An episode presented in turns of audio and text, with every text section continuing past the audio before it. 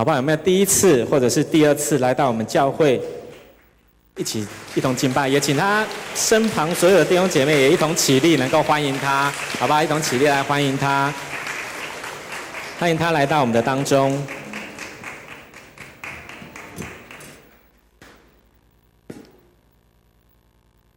欢迎弟兄姐妹平安，你们会不会觉得今天的题目怪怪的？看得懂吗？我今天的题目是送子鸟，然后副标题多么奇妙美好的礼物。为什么会取这一个题目？是因为今天是我们教会一个很特别的纪念主日，主日学的纪念主日，就是教育教育事工的纪念主日。所以今天的第一场的礼拜，我们主日学的孩子。有来到圣殿这边服侍上帝，像撒母耳一样，好来到来到圣殿的时候，奉献奉献自己的生命，然后服侍上帝。所以今天要跟大家分享的信息的主题非常的严肃。什么是送子鸟？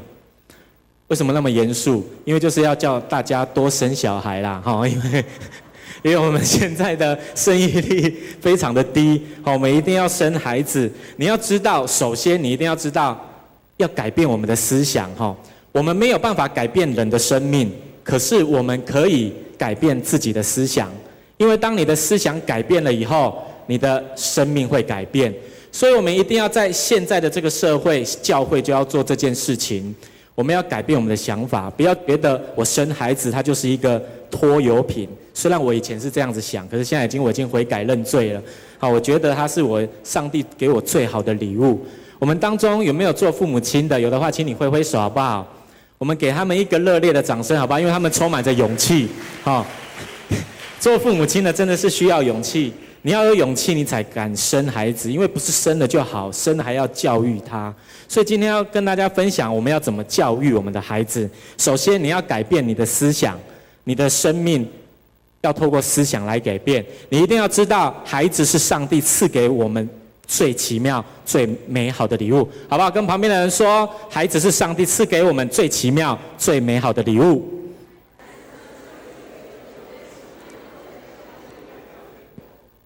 我不知道你们晓不晓得一个艺人哈，一个女艺人，她是主持人，她常常主持很多很有名的节目。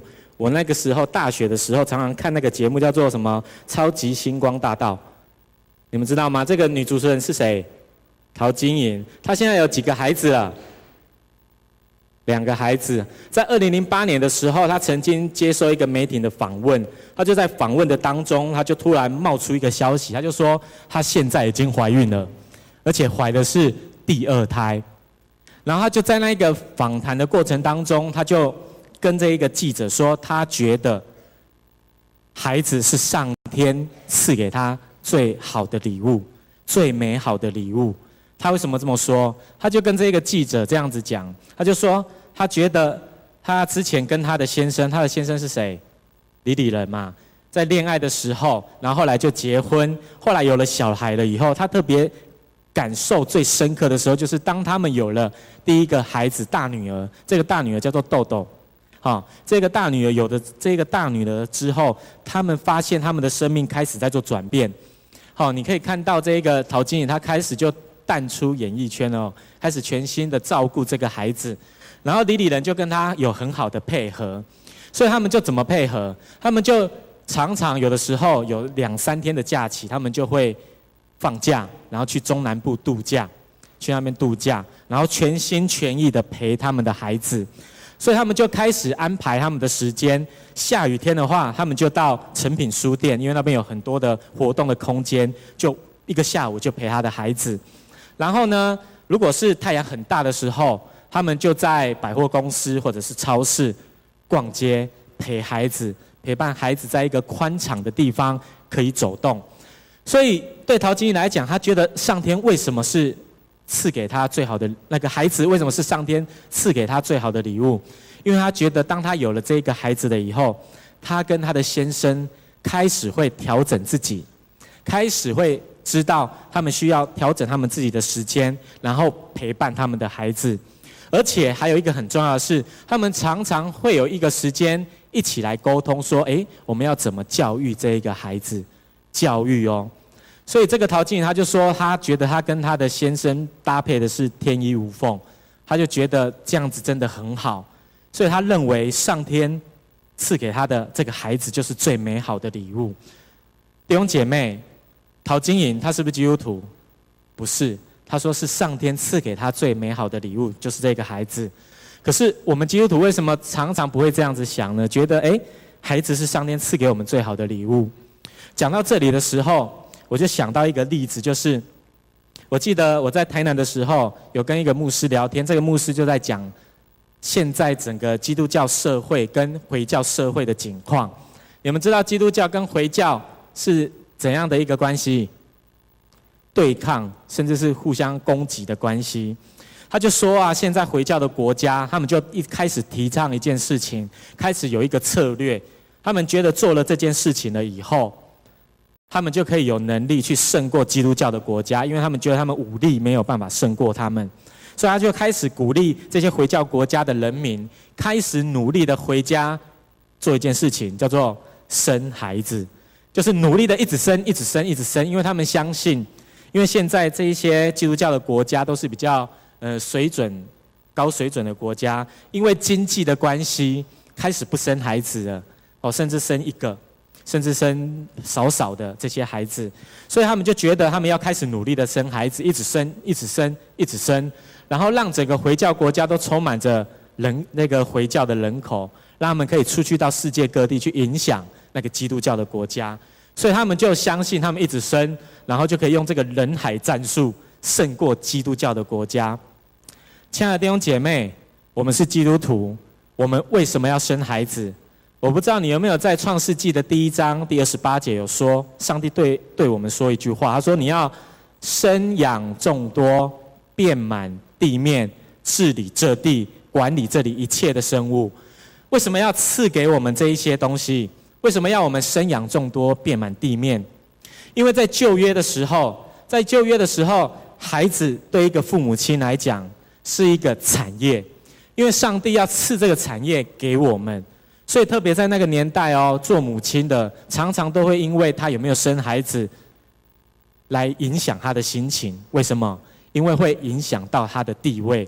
在旧约的时代就是这个样子，所以上帝要赐福给我们，他就是透过孩子，让我们学习改变自己的生命，然后将孩子献给神。为什么这叫赐福？我们台湾其实也是一样。我们台湾早期的社会，是不是一个家庭都会好几个孩子，有七个、八个、九个，甚至十个孩子，对不对？然后呢，人家就会问你说：“哎，你家谁贵也好，谁走跟啊？一共差不多谁咋个？哦，差不多生十个。”然后那个邻居朋友就会跟你讲怎样？他说：“哎呦，你就有福气的啦。”他说什么？他说你很有福气。所以弟兄姐妹，首先我们一定要改变自己的思想，你一定要知道。孩子是赐给我们的产业，是那最美好的礼物。你一定要努力的生孩子。跟旁边人说，我们要努力的生孩子。我今天我今天好像卫生局的那个官员来提倡生育率要调高哈，我们要大家努力的生孩子。所以到这个时候，你可能会问我说：“哎，牧师，你觉得生几个才符合标准？”好，如果你问我的话啦，我自己的标准，我是觉得要生两个啊。你可能问我说：“为什么？”因为我会说，我已经生两个了，我有符合标准了。好，弟兄姐妹，不管你生一个、生两个，不管你要生三个、四个都没有关系，凭着你自己对神信心的大小去做这样子的事情。跟旁边人说，凭着你信心的大小，因为你有多少信心，你就承受多少的产业。你对神越有信心，你就会生产更多的孩子。好，所以我目前还在为自己祷告，看我们有信心生第三个。好，求神保守带带领我。所以弟兄姐妹，我们一定要知道，我们要生养众多，遍满地面。我们要改变我们的思想，我们要生孩子，能够将这个孩子归到神的面前来荣耀神。接下来我们来看，呃，撒母耳记上的第一章十九到二十节，我们一起来读好不好？我们读撒母耳记上第一章十九到二十节。可以给我经文吗？十九到二十，谢谢。好我们一起来读哦，来一二三，请。清日清早，他们起来，在耶和华面前敬拜，就回拉玛，到了家里，以利加拿和妻哈拿同房，耶和华顾念哈拿，哈拿就怀孕，日期满足，生了一个儿子，给他起名叫撒母耳。经说这是我从耶和华那里求来的。今天的经文在讲什么？就是在四师记了以后，他们那时候没有领袖，就在那个时候的时候，他们在献祭是需要在示罗这个地方献祭。那个时候有一个以法莲支派的人，他叫做以利加拿，就是撒母耳的爸爸。他娶了两个妻子，一个是哈拿，一个是皮尼拿。我如果没有记错的话，皮皮尼拿。好，因为这个毗尼拿他生了孩子，哈拿他没有生，他没有生孩子，所以他在神的面前祈求说。主啊，求你赐给我一个孩子。所以你可以在今天的二十节的经文看到，他给他起名叫做撒母耳。撒母耳是什么意思？这是我从耶和华那里求来的。亲爱的弟兄姐妹，你如果预备要怀孕，或者是现在也没有想，我鼓励你，你一定要跟上帝来求。当你结婚了以后，你一定要跟上帝求你的孩子，因为哈拿这样子向神来祈求。上帝赐给他一个孩子叫撒母耳。撒母耳是以色列的历史以来第一位先知，他为神做许多美好的工。我相信我们每个父母亲都想要我们的孩子成为我们的骄傲，成为我们的荣耀嘛，对不对？所以我鼓励大家，你一定从结婚了以后，你一定要好好的为你的孩子来祷告。跟旁边人说，我要为我的孩子来祷告。仔细听牧师说哦，是结婚了以后祷告哦。你没结婚也可以啦，可是我怕你没结婚的为自己祷告，按在自己的肚腹祷告的时候，你突然怀孕了以后，我怕你怀的那一个胎是耶稣，我怕你会像玛利亚一样，所以我就是鼓励你，就是你结完婚了以后，你一定要为你的孩子来祷告，绝对要为你的孩子来祷告。我记得我的大女儿出生的之前，我这个大女儿怎么来的？我跟大家来分享。就是当我神学院毕业的时候，到硕三毕业的时候，我跟我的太太已经结婚了，所以我就一直祈求神，求神帮助我，让我，因为我们有计划要生孩子，而且是两胎，所以我就求神帮助我，能够在最适合的时候、最适当的时候，让我的太太怀了第一胎的孩子。因为我很害怕，当我毕业了以后，去到教会里面开始服侍，会非常的忙碌。而且我的太太是比较一个容易紧张、压力大的人，我怕她没有办法怀孕，因为那个时候我真的也很害怕，我们生不出孩子来哦，因为我从小到大都是外食，都是吃外面，所以那个时候都有什么塑化剂啊，还有什么黑心油啊，我真的很害怕我生不出孩子。可是我就一直定义在神的面前，我一直祷告，求神帮助我在适合的时候，我的第一个孩子可以出生。所以就在要毕业的那个时候，我就计划跟我的太太要去东京二度蜜月，因为那时候要派到教会去服侍，而且这间教会是台南中会的天桥教会。听到这个名字就知道一定非常的忙啊，因为这间教会有一千人，所以就很忙。我就想说，我们要赶快在我还没有去服侍之前去玩，所以我就跟我的太太就准备预备了要去东京玩，我们就开始预备这个整个过程，钱都付给那个旅行社了。然后有一天，我就在看电视的时候，我就发现，哎，日本东京发生了一件事情，就是那时候很流行那个德国麻疹，好，德国麻疹。然后他就说，准备怀孕跟正在怀孕的人千万不要去东京。所以我就看到啊，惨了，我们准备怀孕啊！啊，其实那时候我们就已经开始准备怀孕了，好，我们都有都有开始预备计划要生孩子。然后呢，我们就想说啊，要去医院检查一下，我们就去新楼医院，台南的新楼医院，我们就去检查。然后我们就问这个医师，我就问他说：“诶，最近那个诶黄医师啊，哈，这个这医师姓黄，我们就问这个黄医师说，最近日本说有德国麻疹，可是我们准备要怀孕，我们真的担心不知道能不能到那个地方，所以我就问他说，那我们可不可以去东京？”然后这个黄医师很好笑，他就回答说：“这个哲学的问题不要问我，好，科学的问题可以问我。这个我不知道你能不能去，你要求靠神呐，哈，你要向神祷告。啊，这个哲学神学的问题不要问我。”我就说：“好，没关系，那我们就看可不可以检查看看我们有没有德国麻疹，就是我的太太有没有那个疫苗，他就说那你可以检查一下，也可以验孕一下啦。好，他就就可以验孕，他担心我们已经怀孕了，所以就在验的过程当中，我们就去验了，验了以后就回到诊诊间，然后就给他给他那个问诊，然后他就看到电脑，他就看，他就看，他说突然看到说哇，他就很大声的讲说。真的怀孕了嘞！而且他很开心哦，他笑得很开心，搞得好像他是爸爸一样。真的，那个医师就很开心，很为我们开心呐。可是就觉得他好像，哎，我都没有那么开心，我都觉得啊，我已经要当爸爸了，我完全没有预备。然后当我的太太出去诊间了以后，她就开始哭了。我就问她说：“哎，例如啊，你为什么哭？是不是因为有孩子你很开心？”她说：“不是。”她说：“这样子我就不能去东京了。”弟兄姐妹，后来我才发现，嗯、那个医师就叫我们检查看看有没有疫苗。后来我们就检就去检查，他就说要下个礼拜才知道。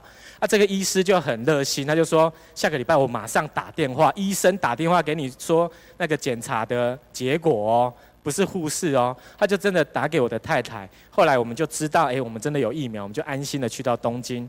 后来回来了以后，开始到教会服侍了，我才感谢神。上帝真的在最适合的时候、适当的时候给我第一个孩子，就是我现在的女儿品言。为什么？因为那时候到了教会真的非常的忙碌。好，那个时候我的太太真的是压力也蛮大的。啊，那个时候我就觉得，我们如果没有先怀孕去到教会的话，我们到了教会真的没有办法怀孕，因为我每天几乎都在外面跑小组，从早上、下午、晚上，我几乎都在小组。所以我们真的没有什么时间怀孕，可是上帝却用最适合的时候、最适当的时候，让我们有了孩子，然后到了教会服侍。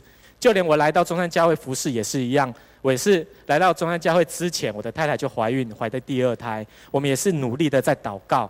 那个时候我们都其实都一直努力要怀孕，可是都没有办法怀孕。我的太太一直想要怀孕，可是没有办法怀孕，我们就跟神祷告。结果上帝真的就让我们来到。中山教会之前又又怀孕，怀了第二个孩子品心。弟兄姐妹，我说的是什么？我们一定要为着自己的孩子祷告。你要相信上帝会在最适合的时候、最适当的时候赐给你一个孩子。当然是在你结婚以后，哦，不是结婚以前。好，所以弟兄姐妹，好不好？再一次跟旁边人说，我们要从神那里求我们的孩子。再来呢，求了孩子了以后，要做一件事，就像今天的我们的女主角经文的女主角一样，哈拿，她将谁撒母耳送到神的面前来。我们一起来读二十二节的经文。我们一起来读二十二节的经文。我要经文，谢谢。好，一二三，请。哈拿却没有上去，对丈夫说：“等孩子断了奶，我便带他上去朝见耶和华，使他永远住在那里。”他。将撒母耳献给神，住在教会哦。弟兄姐妹，我问你，你有孩子的话，你愿意把你的孩子带来教会，让他住在教会吗？愿意的人请举手。好，不愿意的人请举手。啊，没有举手是还在想看看。好，我在想啦，应该不太愿意，因为现在的孩子真的是比较照顾，现在的父母亲比较照顾孩子，可能会担心。也或许有一些父母亲会啦，因为教会可以帮我顾孩子，还蛮好的。好，可能是这样。可是我要讲的重点是，我们需要把孩子带到神的面前，献给神。今天的主题叫做送子鸟。多少人知道送子送子鸟是什么意思？送子鸟，你们知道怎么来的吗？你知道在欧洲，在欧洲那个地方，尤其在中世纪的时候，有一个传说，在中世纪日耳曼的民族，在欧洲这个地方，在日耳日耳曼的北部，他们有一个流传，就说。就是那个时候有一种鸟类叫做鸛鸛鸟，鸛这个鸛怎么写？就是呃呃欢迎的欢，右边把它去掉变成鸟，这叫鸛鸟，就是欧洲白鸛，因为他们都觉得那个时候欧洲白鸛他们都是栖息在那个水源的旁边，哦，甚至是沼泽的旁边，然后呢，这一些白鸛他们就有时候就会跑到呃这些住家的屋顶上面，所以对。北欧人来讲，这些日耳曼民族的人来讲，他们一直都觉得孩子的灵魂是在这些水源的旁边。然后这个欧洲白鹳，这个鹳鸟，就是到了水源的旁边，将这一些孩子的灵魂送到期待这些 baby 出生的父母亲的家，所以他们就有这样子的一个传说。所以就在这样子的传说的当中，最近有一一出动画片，好，我们的宝月长老看过了，他早上有跟我分享送子鸟，好，因为我的题目是送子鸟，他就说他看，他说这片影片很好看，啊，我不是推销啦，你就凭你自己的信心去看，好，送子鸟，他这一个这一个动画片的影片，他在讲什么？就是他在讲说，有一间送子鸟的公司，这些公司都是专门制造 baby，然后把这些 baby 送到需要这些 baby 的父母亲的家，所以是他们制造哦，就好像这个传说一样，是他们制造的。然后后来呢，因为时代的变迁，这个送子鸟公司他们不再送 baby 了，他们开始要送快递了，因为赚钱赚得比较多。然后呢，在这个公司里面，其实有一个人类，一个女主角，一个小女孩。她是因为在以前，她被送子鸟要送到她的父母亲那里的时候出包了，出现了意外，就是那一只送子鸟，他忘记了地址，所以这一个女主角，她就住在了这一个送子鸟的公司里面。可是因为这个送子鸟公司，它要开始要转型了，所以这个送子鸟公司的老板就要把这个女主角之前叫她回去人类世界。然后当年负责送她的这个送子鸟就觉得很不忍心把她就这样送回去，所以他们就有一些争执，就一些争吵。在争吵的过程当中，他们不小心做了一件事情，就是启动了已经尘封已久的这一个宝宝制造机。就在开的那个宝宝制造机的当下，打开了以后，一个小女孩就出现了，一个小婴孩就出现了。他们就想说不知道怎么办，就想说要把她送回去他的父母亲那边。所以这个。动画片它就开始在讲这一个故事，弟兄姐妹，我要讲的意思是什么？我们可能有的时候，不管你是不是为你的孩子祷告，他出生了，或者是你不小心，现在有的年轻人未婚怀孕出生了，不管你是怎样都没有关系。从今天开始。你一定要学习将你的孩子送到神的面前，就是送到教会。上帝会带领你的孩子，让他能够成为像撒摩一样的先知，能够服侍上帝，好不好？接下来我们来看一下这个影片，我们来看一下这个影片，它到底在说什么？我们给他一个热烈的掌声，好不好？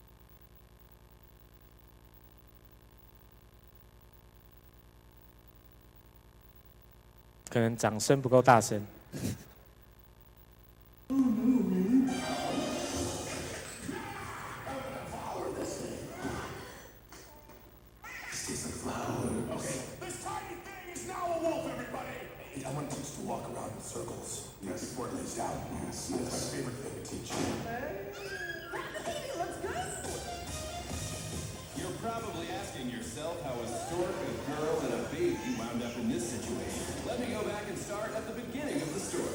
Junior, you know why I built my office entirely out of glass, even though birds can't see glass? I do not.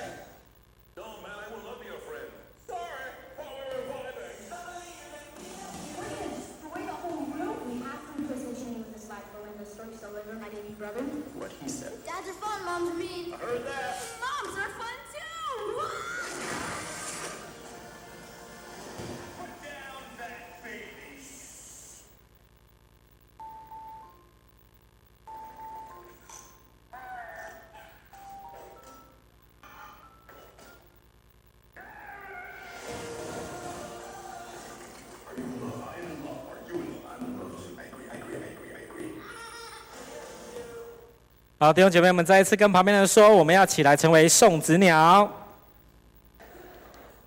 好，我们要成为这样子的送子鸟。为什么要讲这一个例子？为什么要讲这个故事？因为我们可能有的时候，我们只会生孩子，可是我们不知道怎么教育我们的孩子。我不知道你有没有这样子的困扰，我就有，我就不知道怎么教育我的孩子，所以我常常是在神的话语的当中去帮助我的孩子，甚至是问我属灵的长辈，好，问叶牧师。问叶牧师娘，问他们怎么教育孩子。所以你一定要知道，你一定要教育的孩子有几个方法。第一个，你一定要喂养他属灵的母奶；第二个，你一定要建造这个培育的老师，要有人带领，你才有办法知道如何来带领你的孩子。所以我们要怎么起来成为这个送子鸟？我觉得教会要起来成为这个送子鸟。我们的父母亲也需要。我现在来讲教会，来，我们来看今天的经文《撒母耳记上》的第一章二十三节，我们一起来读好不好？第一章的二十三节，来，一二三，请。她丈夫以尼迦拿说：“就随你的意行吧，可以等儿子断了奶，但愿耶和华应验他的话。”于是妇人在家里乳养儿子，直到断了奶。这个哈拿，她等到撒母耳断奶了以后，打。把他送到圣殿去服侍上帝，为什么要等着断了奶了以后？这其中的意思有预表一个，就是他要断了这个属肉体的奶，然后开始来到神的面前，接受这个属灵的母奶，就是神的话。所以，我们一定要把我们的孩子带到神的面前，教导他什么是上帝的价值观，什么是神的话，他才有办法在一个健康的环境里面来成长。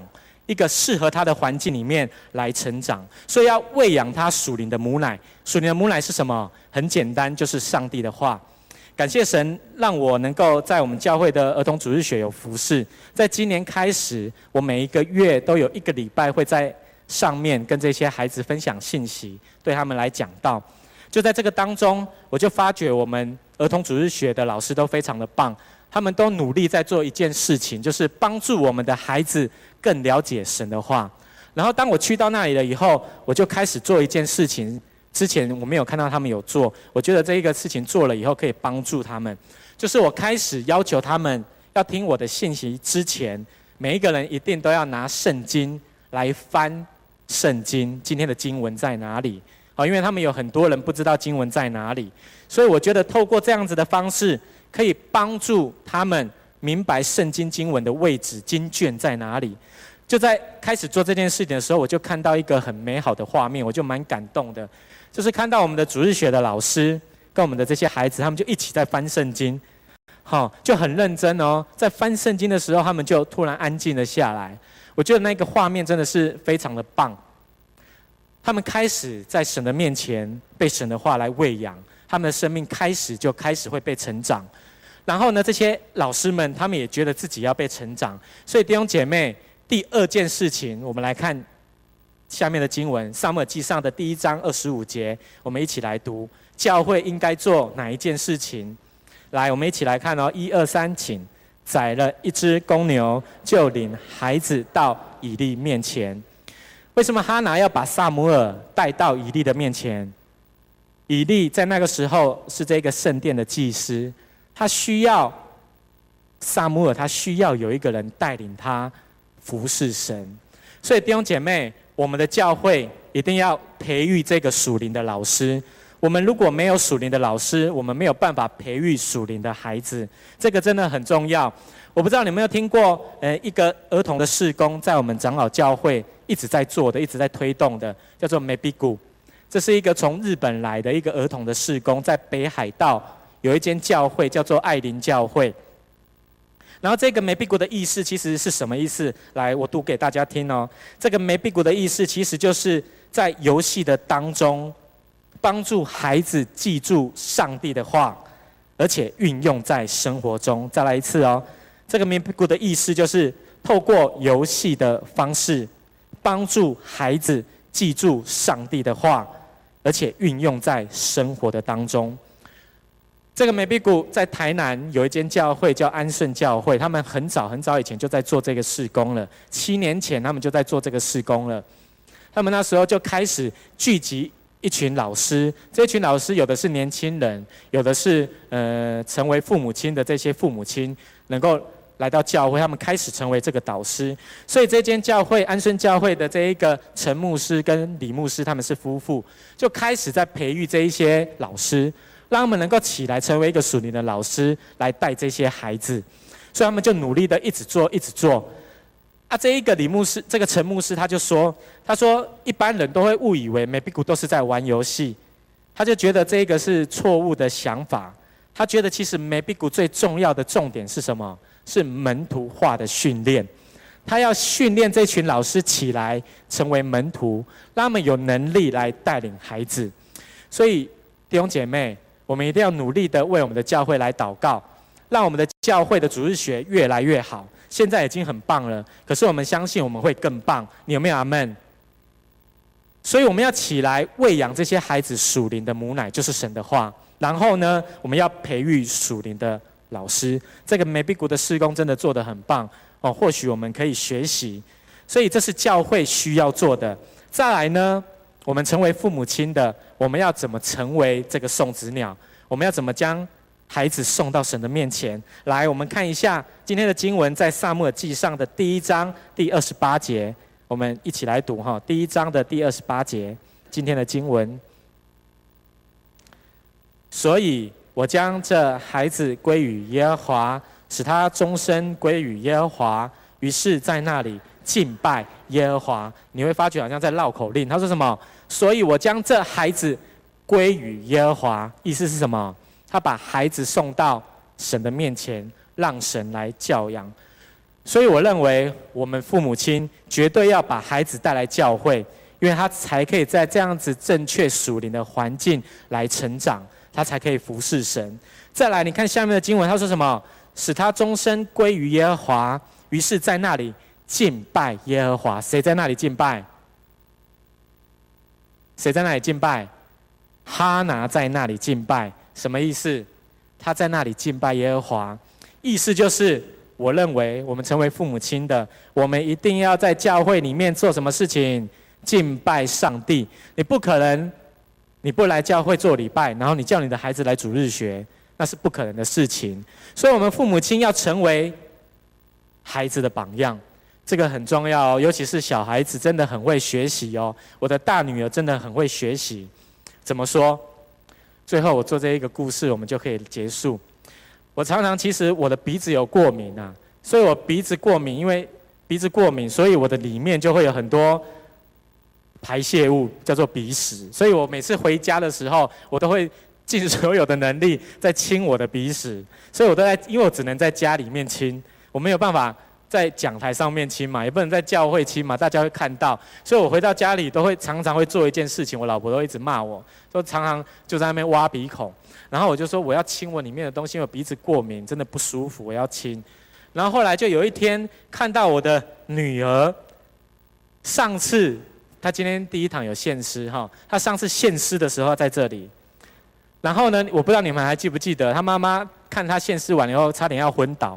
因为他一上来的时候就一直挖鼻子，就一直挖鼻子，然后我回去就被我的太太念，她说：“你看你在家里就是没有好的身教，所以你看孩子就学你，你没有一个好的榜样。”他就说：“我的太太跟我说，有一天我一定要跟人家讲，好，我一定要跟教会弟兄姐妹讲说你在家里都这样。”我就说：“不用，我自己讲，我自己在台上讲。”弟兄姐妹，我要说的意思是什么？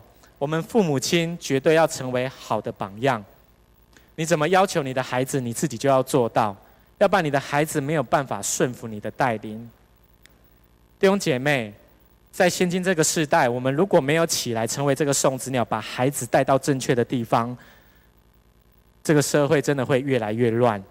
而且我们真的要努力的生孩子，教育我们的孩子，将我们的孩子献给神，像哈拿一样。我们要知道，神献给我们的这个产业，就是我们的孩子。是上帝赐给我们最奇妙、最美好的礼物，好吧，弟兄姐妹，再一次跟旁边人说，我要成为送子鸟。再一次跟他讲说，我们要帮助我们的孩子来成长，好不好？最后，让我们一同起立，我们可以一起来祷告，为着我们的下一代，为着我们的孩子来祷告。求神帮助我们中山教会，让我们的主日学的孩子越来越活泼，越来越进前，越来越有神的荣耀，好不好？让我们一起开口。特别今天早上是主日学的纪念主日，让我们真的花一点时间，为着我们教会的孩子，也为着你自己的孩子来祷告，求神帮助我们，好吧？让我们一起开声的来祷告。哈利路亚，主啊，我们赞美你。哈利路亚，主啊，我们赞美你。主啊，我们真的将我们教会的所有的孩子都交托在你的手中。主啊，因为我们知道这些孩子是你赐给我们的产业，这些孩子是你赐给我们最奇妙、最美好的礼物。主啊，就求你帮助我们有智慧、有能力，知道如何来教养我们的孩子。让我们知道，我们要有一个心智，我们要有一个思想，就是我们要为着你名的缘故，生养众多。遍满地面，主要让我们中山教会的孩子越来越多，主要让我们能够在你的面前得着我们在你面前求来的孩子，让我们将这些孩子送到你的面前，让你来教养，让你来教育，让我们能够在灵粮上面来喂养这些孩子。求你赐能力在我们的身上，求你赐能力在我们的身上，帮助我们，主要让我们真的来到你的面前，为着我们自己的孩子。为着我们教会的下一代来祷告，求你赐福在他们的身上。主啊，我们相信这些孩子会越来越好，他们会青出于蓝，他们会比我们更好。主啊，就求你帮助我们有这样子的心智，也愿你垂听我们的祷告，让我们同心合一在你面前一起祷告，是奉靠耶稣的名，阿门。弟兄姐妹，好不好？让我们一起来唱这首诗歌，让我们来敬拜我们的神。